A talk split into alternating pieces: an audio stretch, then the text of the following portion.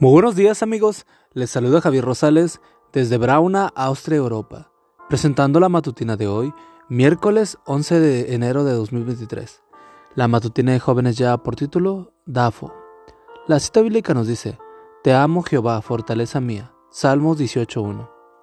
Se denomina análisis DAFO a una metodología que estudia cómo se encuentra una empresa o un determinado proyecto. La sigla deriva de las cuatro características de este estudio debilidades, amenazas, fortalezas y oportunidades. Analizar esos factores permite saber la situación en la que se está. Es una herramienta muy útil y clara, y ha llegado a ser empleada por diferentes colectivos.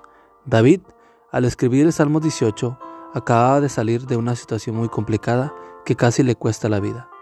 Estoy seguro de que, como hombre reflexivo, se detuvo a analizar las circunstancias en las que se hallaba. Tenía muchas debilidades, empezando por ese temperamento apasionado y visceral que tantas veces lo perdía. Sus seguidores eran unos proscritos y habitaban en zonas y espacios de zorras y serpientes. Las amenazas futuras eran, nunca mejor dicho, de muerte. Nadie quiere perder la vida. David tampoco lo quería. Entonces meditó sobre sus fortalezas. No residían en sus condiciones personales ni en las de su equipo, tampoco en las coyunturas socioeconómicas, mucho menos en la posibilidad de salir victorioso de su trance. Y no lo comprendió. Nada, absolutamente nada, se puede oponer a nosotros si estamos del lado de Dios. Esa fortaleza es tan inmensa que todas las adversidades se anulan.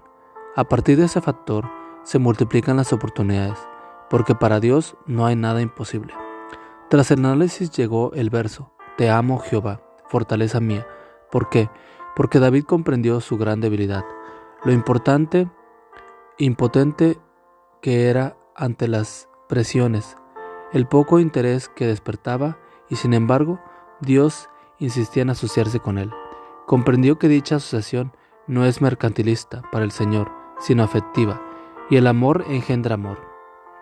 Esa comprensión no solo genera ese amor, sino además proyecta la máxima confianza, la de la fortaleza divina hecha personal, apropiada David llegó a exclamar, Viva Jehová y bendita sea mi roca, y enaltecido sea el Dios de mi salvación.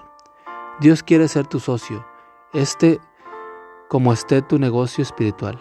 No le importa la situación por que su capital supera cualquier déficit que tengas. Solo espera que tras conocerlo empieces a quererlo. Cuando esto suceda, tomará la dirección de tu vida y como buen líder mejorará cada detalle de tu existencia. No, dejará de tener, no dejarás de tener debilidades, al menos en esta tierra. Tampoco te abandonará las amenazas, pero tendrás la tranquilidad de que te apoyas en el mejor aval que jamás haya existido. Una buena razón para amar.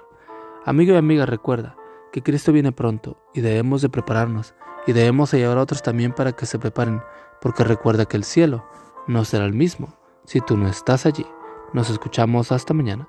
Hasta pronto.